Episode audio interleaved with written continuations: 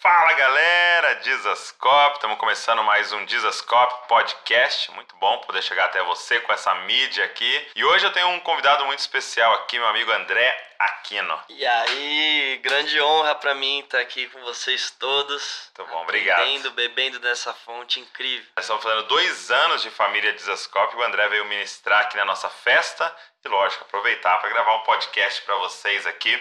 E hoje a gente queria falar sobre um assunto, acho que muito importante para esse momento nosso é, de igreja no Brasil, que é sobre avivamento. Mas a gente quer falar sobre o termo avivamento sustentável. Então fica por aí e vamos lá.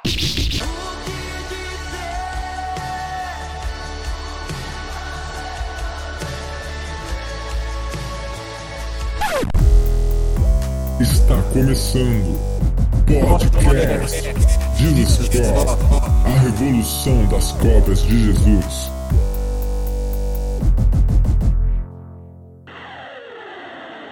Meu amigo, seguinte, antes da gente falar desse tema que a gente escolheu para é, conversar, é, eu sempre gosto de perguntar para a galera que vem aqui como é que foi seu processo de conversão, como é que você, foi uhum. o seu encontro com Jesus aí. Você já vem de uma família cristã, sim ou não? Sim, sim. Tanto parte de pai quanto parte de mãe.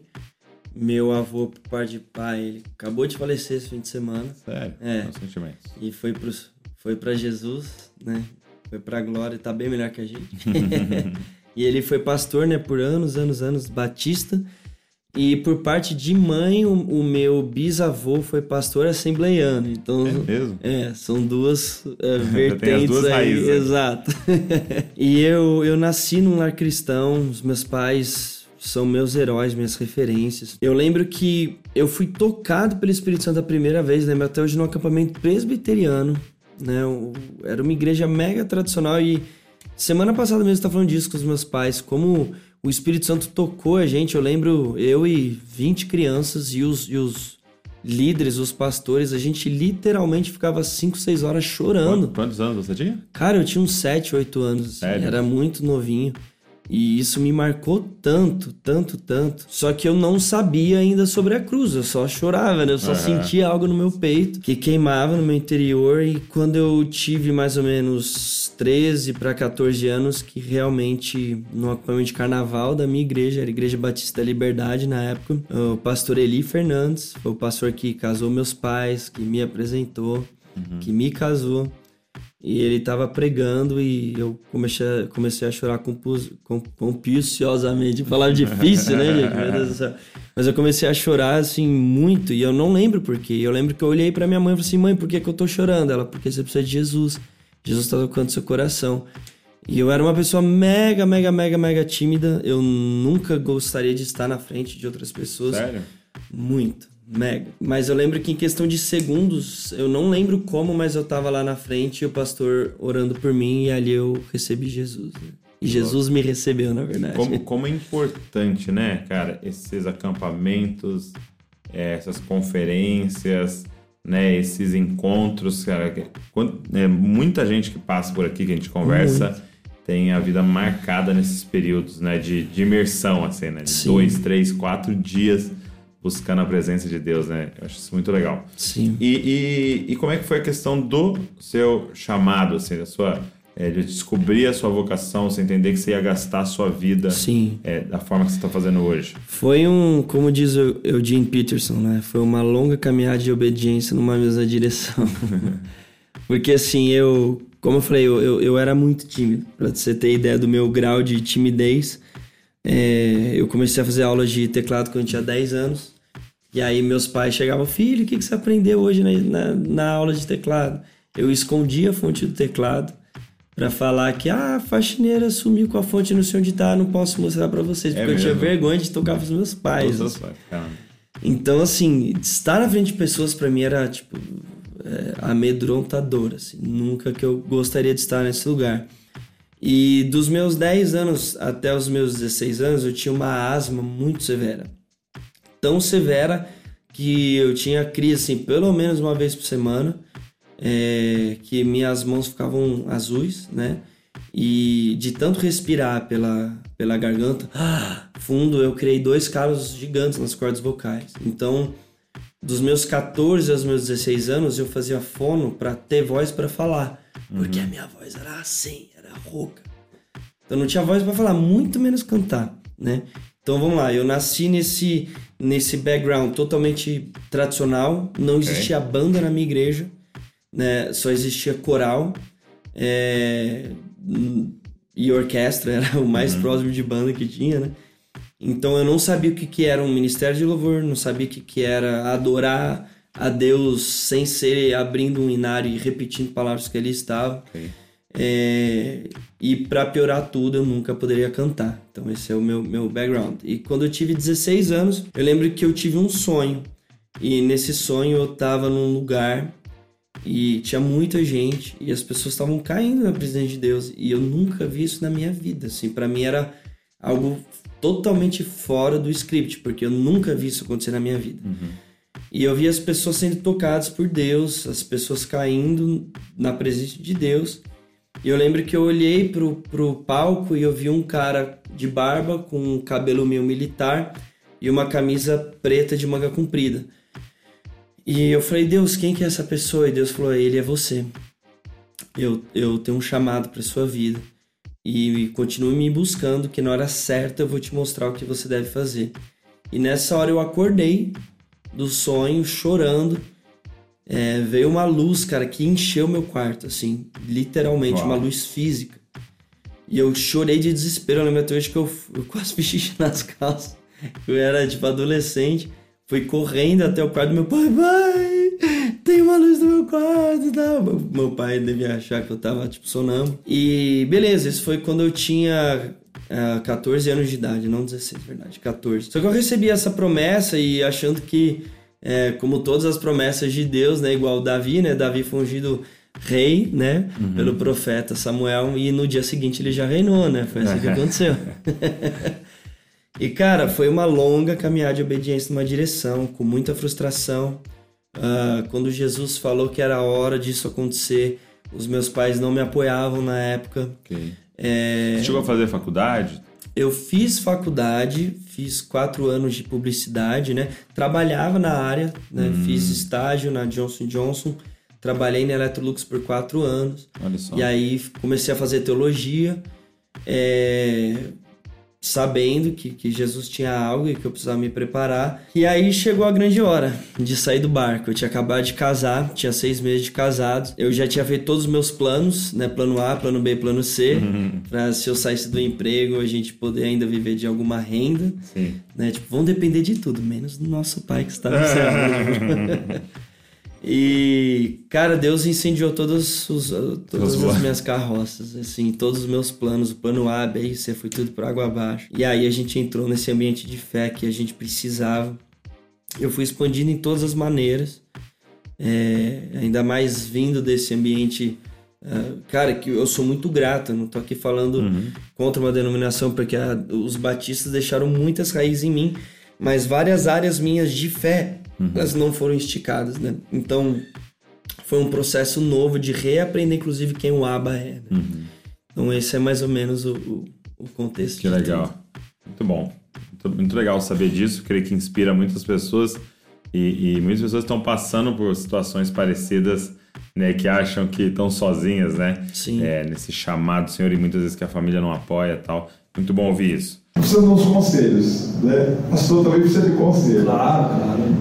Minha igreja está muito fria, rapaz.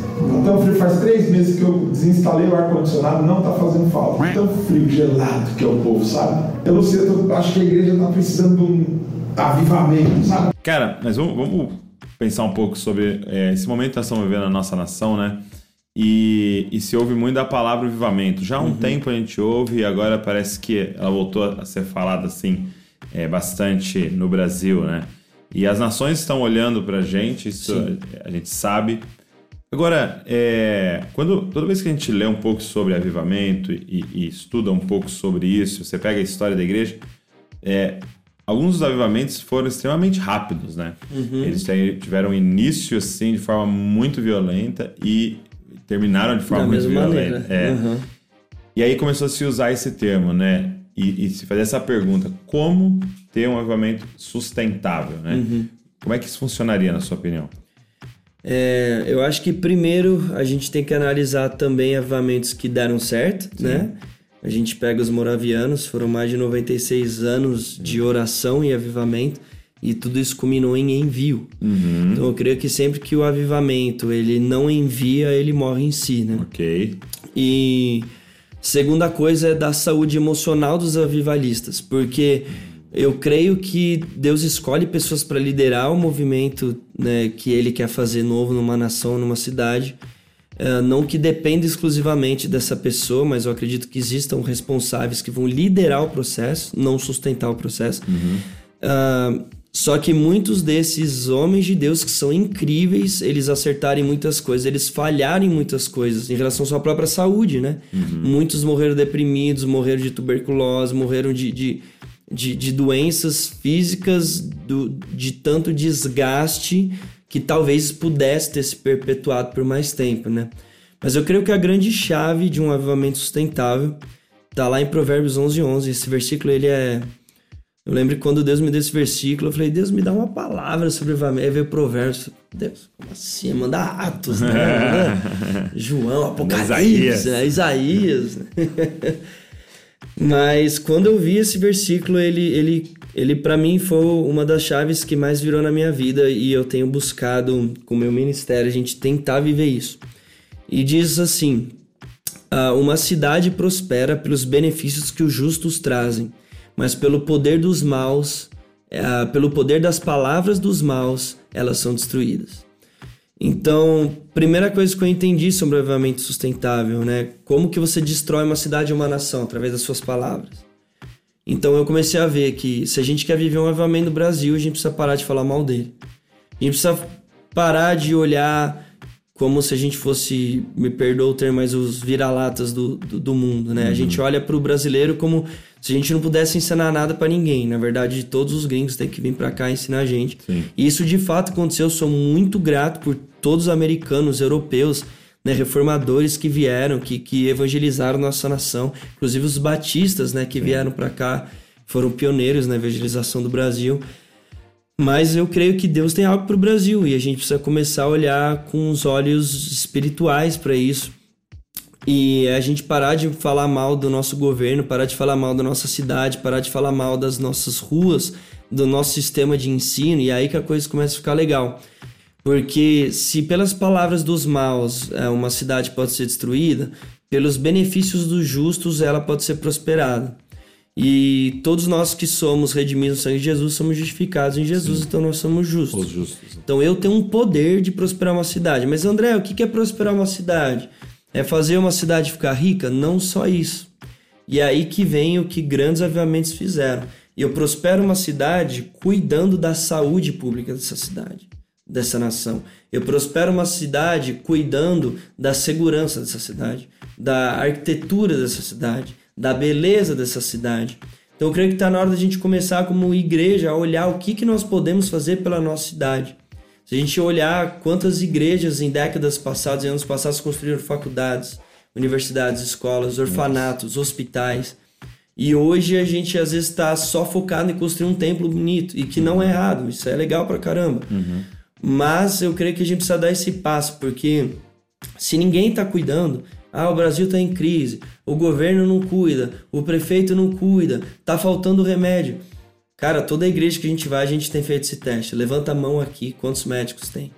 Sabe, às vezes em uma igreja a gente tem 200 médicos. Uau. Se em uma cidade a gente tiver 10 igrejas que tenham 200 médicos, a gente vai ter 2 mil médicos. Ou seja, a gente tem, se cada médico doar um dia da, su, da sua vida por ano, uhum. a gente já tem praticamente ah, são 365 é, dias no ano. Tem aí uns, uns sete anos. Sete anos de rodízio entre a igreja. Sim. Sabe, escola? Puxa, mas o governo não tem. Cara, se a gente fizesse um carnê que fosse dividido entre as. Quantas igrejas tem em São Paulo, gente? A é. cidade de São Paulo. Com certeza não tem 20. É, e, e se a gente faz os órfãos? Sim. Os caras têm uma estatística que cada igreja adotasse um, a igreja adotasse uma criança. Não teria órfão em várias cidades. Uau. Não é tipo cada crente uhum. é cada igreja. Então imagina assim, se a igreja se juntasse e fala, André, você está disposto a adotar? Então nós como igreja vamos te dar o, recurso, nós vamos bancar a criança. Sim. Cada Sim. um da igreja ia ajudar com 5 reais, né? 10 Não, imagina, inclusive, o que isso ia gerar de mídia. Sim. Sabe, eu, eu brinco assim nos lugares, mas tipo, o Zeca Camargo ia vir com Fantástico. É, falar o que tá assim, acontecendo, é... não tem órfãos em Bragança Paulista. Exato. É... Agora, eu acho que uma, uma questão que eu percebo que a gente precisa aprender é que eu vejo que assim outras nações têm uma facilidade com isso. Nós, como brasileiros, temos uma vantagem que também acaba sendo uma desvantagem em certo aspecto. Nós temos uma facilidade de viver o hoje.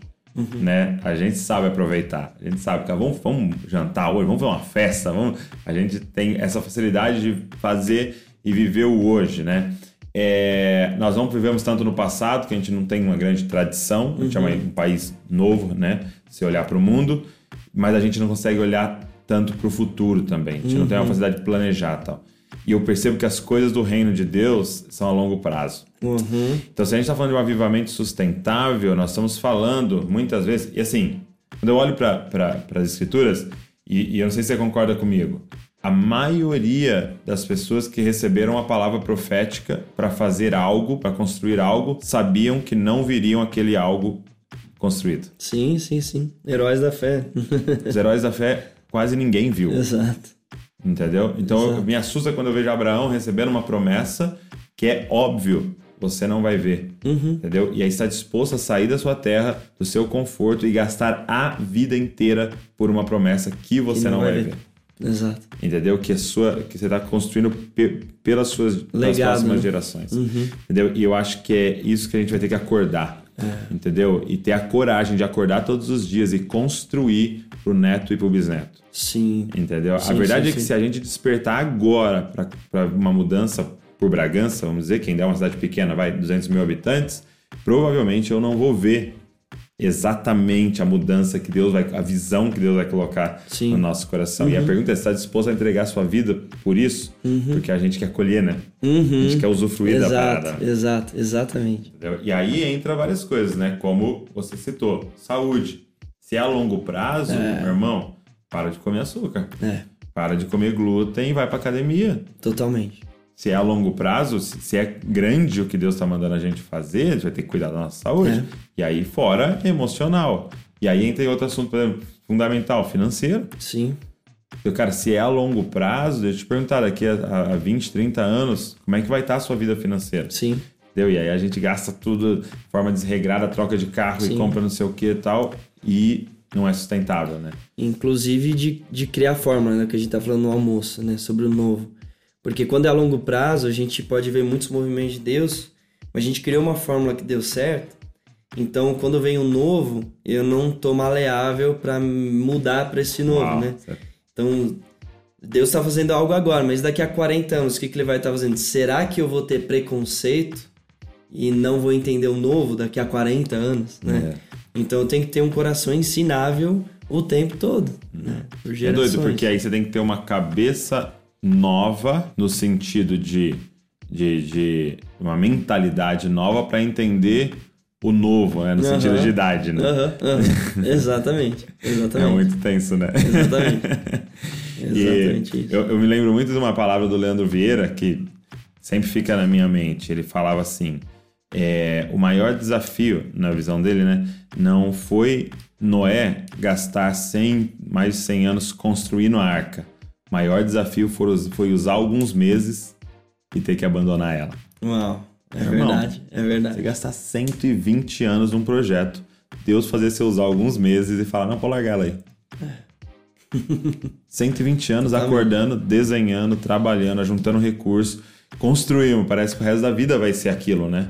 E aí Deus usa uns meses Exato. e fala assim: larga aí, cara. Já pode, deu. Pode deixar apodrecer. É, mas vai, estragar. cumpriu pro propósito. Cumpriu o propósito. Agora nós estamos numa outra fase. E, cara, e, e- e esse é o grande desafio, né? É, Deixar pra trás o, o que foi por uma temporada, né? totalmente, faz muito sentido. Bom, é, tem palavra na sua igreja?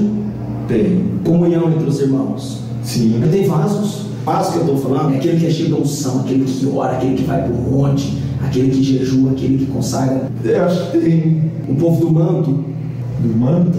manto. De terra! Esses daí, precisa ter esses na sua igreja.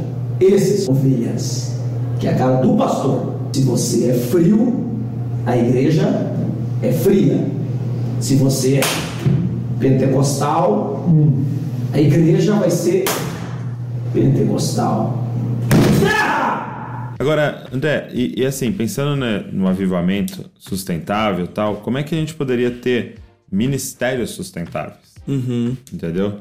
Eu, eu, creio que esse avivamento é fruto e, e, e levado por ministérios, né? Uhum, por missões, uhum. né? Como é que a gente poderia ter um ministério sustentável, assim? Pensando, por Sim. exemplo, como um músico, um adorador, Sim. um ministro de louvor, a um pregador, né? Seria mais o meu caso. Então. Tudo que eu tenho vivido, acho que nesses últimos meses, em relação a isso, é Mateus 22, 35, o maior mandamento, né? Ame o seu Deus de todo o seu coração, toda a sua alma, com todo o seu entendimento. É, hoje, cerca de 80% das mensagens que eu recebo quando eu faço aquelas perguntas no Instagram é, é relacionada a chamado. Como descobrir meu chamado? E eu vejo que, a, que a, essa galera hoje, a nossa galera, a nossa geração, a gente está ansioso, literalmente ansioso em descobrir o, o chamado. Sim. E eu creio que o nosso chamado, na verdade, não é sobre o que a gente vai fazer, porque todo mundo quer saber, ah, eu vou para África, eu vou para Índia, eu vou, eu vou trabalhar na indústria da moda. O chamado sempre está relacionado ao que eu vou fazer e não a quem eu vou me tornar. Uhum. E, e, chamado, ministério, na verdade, na, na, na palavra, sempre foi relacionado ao ministério de conhecer o Filho de Deus. Porque eu posso estar na África, eu posso estar ministrando o Brasil inteiro, e eu já passei por isso por esse botãozinho chamado piloto automático, que você liga e você pode estar em um monte de lugar, você pode falar um monte de coisa, todo mundo vai achar uma benção, mas na verdade você liga um piloto automático e você não está conhecendo mais a Jesus. Uhum. Né? Então eu posso estar na África, eu posso estar na Irlanda, eu posso estar no Brasil, posso estar numa comunidade fazendo coisas gospels, mas eu não estou crescendo no meu relacionamento com Jesus. Então eu estou fora do meu chamado. Então, eu creio que o coração que entende que você deve amar Deus acima de todas as coisas, uh, com todo o seu coração, ou seja, com todos os seus tesouros, onde está seu coração e está seu tesouro. Uhum. Isso é um tripé para minha vida, isso é o que eu uso. Eu sempre falo, Deus, renova meu coração, minha alma e meu entendimento. Porque se eu amo a Deus com todo o meu coração, então eu amo Ele acima dos meus tesouros, tudo que poderia prender meu coração de paixão, de distração, de riqueza, de qualquer coisa, então eu tô amando ele acima disso. Okay. Mas a palavra também diz para eu amar ele com a minha alma, ou seja, com os meus sentimentos, com as uhum. minhas emoções. Cara, Jesus precisa mover minhas lágrimas. Eu preciso chorar quando eu falo de Jesus. E eu não tô sendo aqui é, exagerado, mas Jesus precisa mexer com as minhas emoções. Eu preciso me arrepiar. Eu não posso depender disso, uhum, porque aí uhum. vem o entendimento. Sim. Eu preciso amar ele com todo o meu entendimento. E isso ficou interessante porque se como um tripé, se uma, uma dessas perninhas falha, cai tudo. Cai. Então se eu se eu tô amando ele com só as minhas riquezas, meus sacrifícios, então eu acho que o meu sacrifício cobre a graça, né? Uhum. Ou eu me torno um, um pregador prosperidade, porque é o que eu entrego para ele, é o que eu vou receber em troca. Se eu amo ele apenas com a minha alma, eu viro um, um crente almático uhum. ou profético patético, como diz. Né? Uhum. Se eu não me arrepiei, se eu não caí, Deus não veio. E se eu amo ele só com o meu entendimento, então eu viro um, um fariseu. Que uhum. eu sei tudo sobre ele, mas nunca chorei por ele. Uau. Então esses três acho que são elementos chaves para que a gente tenha um relacionamento com Jesus e que esse é o ministério. Uhum. O nosso ministério é conhecer Jesus. Através disso, claro que sim, existe talentos, dons, né? Mas eu creio que sempre que o ministério foca em fazer, foca em plays, em views, em streams, em seguidor, preciso ter mais seguidor, preciso ter não sei o que. Você começa a sair do coração que na verdade se trata sobre conhecer Jesus. Né? Muito bom. O, o, tava ouvindo um dia um cara que tem influenciado muita gente, e ele vai estar na conferência esse ano, o pastor Paulo Borges, e ele disse assim: é, quando meus filhos eram pequenos, eu convidava eles para lavar o carro comigo, né? Então eu levava lá meu filho pequenininho para lavar o carro comigo. E ele disse assim: é, ele estar lá lavando o carro comigo mais me atrapalhava do que me ajudava. Ele falou: eu demorava mais tempo para terminar, é, é, eu gastava mais água, entendeu? E eu tinha que refazer o que ele fez, entendeu? E não ficava bem feito no final. Ele falou: mas por que, que eu chamava ele? Porque o objetivo não era o carro ficar limpo. mas passar tempo Sim. com ele. Uhum. O objetivo não era o carro ficar limpo, mas era eu limpar ele. Hum. É, aí ele começou a falar o seguinte: é, nosso Deus é tão perfeito que ele não precisa do nosso serviço. É. Aí ele falou assim: Deus nos chamar para esse é, pro ministério mais atrapalha ele do que ajuda. Totalmente. Ele disse assim: Deus passa mais tempo refazendo o que a gente faz do que aproveitando o nosso serviço. Ele falou: então por que Deus chama? Porque o objetivo não é o ministério, o objetivo, o ministério dele é você. Entendeu? O objetivo era ele gastar tempo com você. Entendeu? E aí, cara, virou uma chave em mim. Entendeu? Que tipo, eu tenho que sim ir fazer, eu Sim. tenho que sim ir pregar Sim. e evangelizar, fazer a música, mas lembrando que se ninguém ouvir, eu tive sucesso. Sim. Entendeu? Porque o lance todo era ele me lavar. Sim, Era sim, ele fazer alguma coisa Exato. em mim e a gente passar tempo junto. né? E aí vem a fórmula de novo, né? Porque eu lembro que quando. E aqui abrindo o coração, que eu acho que a vulnerabilidade ela é, é o que realmente faz com que a gente ensine o que a gente errou, né? Uhum. E eu lembro quando eu compus a Quando Ele Vem, eu nunca na minha vida pensei que essa música ia em algum, de algum modo chegar no nível que chegou. E depois que chegou, você fica pensando qual vai ser a próxima quando ele vem. Como se tivesse que acontecer de novo. Exato. Porque como se o, su- o sucesso fosse definido não por em quem você está se tornando, mas sim se a música vai estourar, a próxima música vai estourar ou não. né? Uau. E, cara, assim, ainda mais falando para artistas especificamente, sejam pintores, músicos, a gente sempre quer se superar, mas ao mesmo tempo que isso é muito legal, isso é uma armadilha muito perigosa. né? Muito. É, no marketing, eu lembro que eu aprendi os, os KPIs, né? É Key Performance Indicators. Sempre que a gente lançava um produto novo, a gente tinha cinco pontos que iam dizer se teve sucesso ou não. E eu acho que a gente precisa fazer esses cinco pontos para todo o ministério, para todo lançamento, todo álbum, todo livro, para a gente ver o que que o que que eu vou considerar sucesso. Ela tem um milhão de views ou ela está sendo cantada de assembleia até batista? É, ela ter 800 mil plays no stream ou ela tocar os órfãos, né? Muito bom. Então a gente tem muito claro o que que é sucesso para o olhos de padrão do reino. É. Muito bom. Cara, fui muito abençoado por essa conversa. Obrigado. Eu Sempre que eu agradeço, tô com você, eu saio muito abençoado, muito inspirado, principalmente pela sua paixão por Jesus. Uma alegria, mano. É nóis. Espero que você tenha sido abençoado aí por essa nossa conversa. É, Você falou bem que começou um podcast. Como é que a galera pode achar? Sim, vai estar lá no meu perfil do Spotify mesmo. A gente está começando, eu e minha esposa, pra gente falar de vida na vida mesmo, né? Sobre ah, absorver de homens de Deus e como a gente pode ter uma, uma vida diante de Jesus. Então, segue lá no meu Legal. Spotify. Legal. Muito bom. Cara, Deus abençoe vocês e não se esqueçam, vocês são cópias de Jesus. Valeu.